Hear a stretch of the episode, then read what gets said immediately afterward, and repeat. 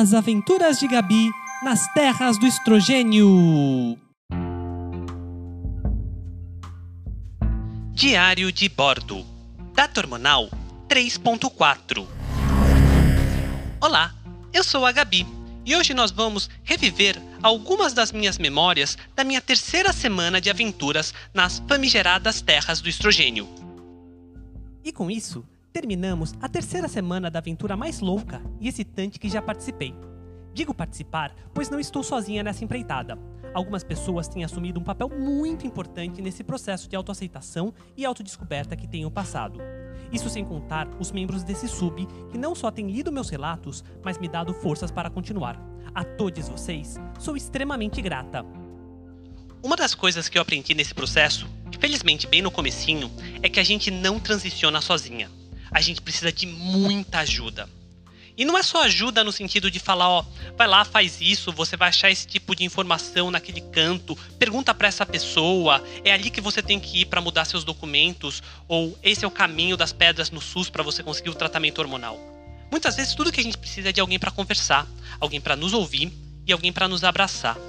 Acolhimento é muito importante, ainda mais quando a gente vive numa sociedade tão cisnormativa que rejeita qualquer expressão diferente de gênero.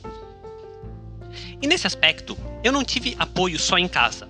Claro, a minha esposa teve um papel fundamental nesse processo de aceitação e descoberta que nós duas passamos juntas. Ela foi meio que uma professora das coisas que eu deveria ter aprendido na infância e não tive oportunidade. Afinal, eu cresci numa família muito pouco amigável para pessoas que mostravam qualquer forma de gênero desviante. Mas eu também seria injusta se negasse a importância que a comunidade que eu encontrei no Reddit teve nesse momento. Principalmente o apoio da Thaís, que, como eu já disse, foi como uma orientadora trans para mim. Pena que aquele espaço, que foi tão importante para mim, se destruiu ao longo desses últimos meses.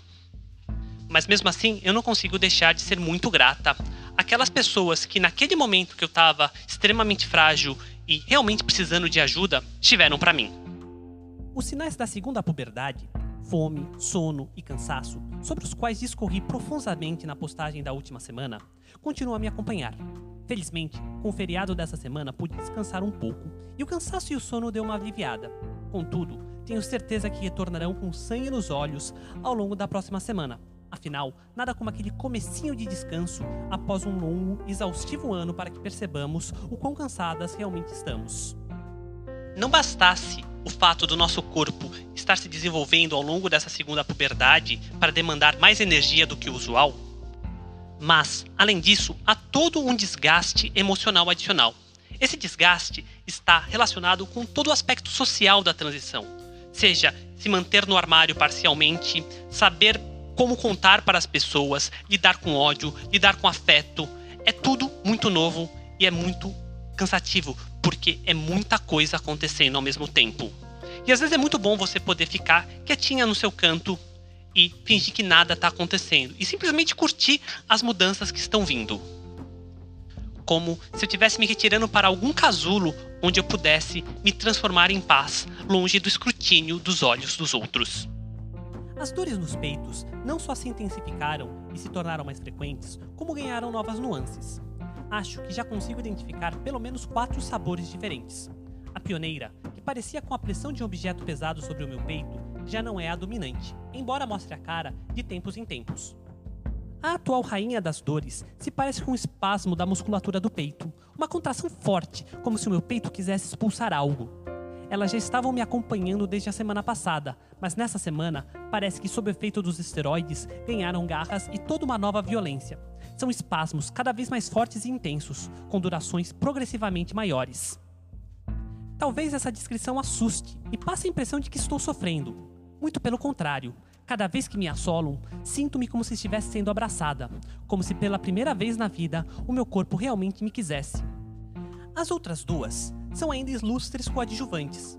Uma se parece com a sensação de formigamento que aparece depois que restabelecemos a circulação em um membro dormente, enquanto que a outra com uma sensação de ardência e queimação.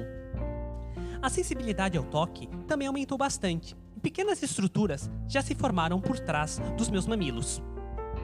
Uma das graças de estar revisitando os meus diários de pouco mais de dois anos atrás é perceber as peças que a nossa memória nos prega. Por exemplo, essas dores rainha que eu comentei agora há pouco, que pareciam-se com espasmos, eu realmente tinha esquecido completamente delas.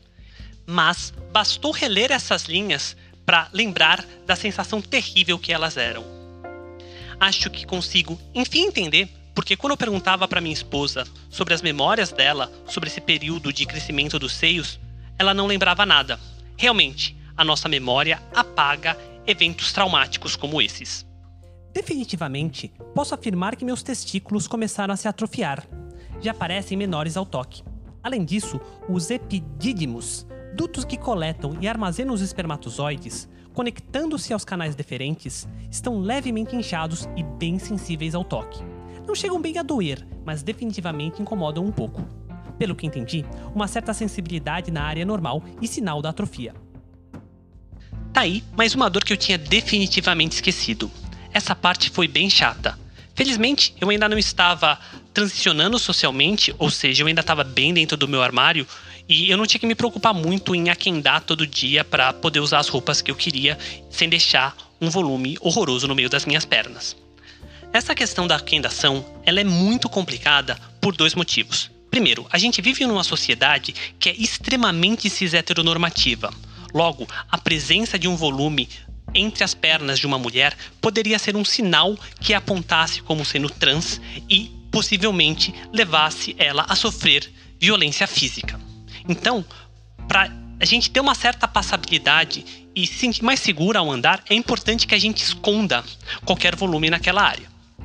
Além disso, tem toda a questão da disforia genital que um volume entre as pernas pode despertar numa mulher trans. As ereções espontâneas praticamente cessaram e preciso estar realmente excitada para tê-las. Finalmente, parece que estou no controle da minha libido e não ela de mim. Não existe mais aquela necessidade crônica de me masturbar que fornecia apenas um alívio imediato seguido de uma sensação péssima e persistente de inadequação. Que alívio! Antes da TH, a minha testosterona era extremamente alta quando eu digo extremamente alta, eu quero dizer comparada com níveis masculinos. Ela estava bem lá na borda superior. Uma das coisas que isso significava é que eu tinha uma libido extremamente alta. E basicamente eu vivia com tesão a toda hora. Era insuportável, eu precisava me masturbar com frequência. O problema é que para eu poder realmente ficar excitada e liberar todo esse tesão, eu precisava me imaginar como uma mulher.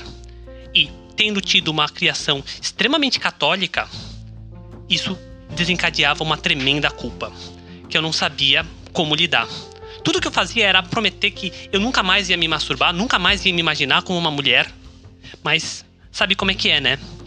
A libido sobe de novo, vem a vontade de se masturbar, vontade não, necessidade, e o ciclo se repetia ad nauseum. Minhas emoções estão por todos os lugares a vida está muito mais vibrante e muito mais colorida. As lágrimas vêm com mais facilidade, seja na tristeza ou na felicidade, juntas de diversas outras sensações que nunca havia experimentado e para as quais ainda não tenho nomes. Essa intensidade arrebatadora está sendo contrabalanceada por uma serenidade que me dá a certeza de estar trilhando o caminho certo. Há muita luz no final do túnel e ela já está muito próxima. Em meus sonhos, já começo a me enxergar como a mulher que estou me tornando, a tal ponto que, ao acordar numa dessas madrugadas, provavelmente depois de um desses sonhos fugazes, fui arrebatada por sensação maravilhosa de completude, de feminilidade plena. Tão intensa foi que, por alguns momentos, esqueci que tinha nascido homem. Como que somos voláteis nesse comecinho da transição. Qualquer pequena euforia é motivo para explodir de felicidade. E, ao mesmo tempo, qualquer pequeno deslize é suficiente para a gente cair em prantos. Então é muito importante, principalmente para quem está nesse comecinho da transição, arranjar uma forma de se apegar a esses primeiros momentos de felicidade fugaz. Porque eles vão te ajudar a passar pelos momentos difíceis, onde, por exemplo, a disforia pode atacar de uma maneira mais fácil. Uma das coisas que eu fiz, além de escrever esses relatos, foi de tirar fotos, sempre que eu estivesse me sentindo feliz ou bonita.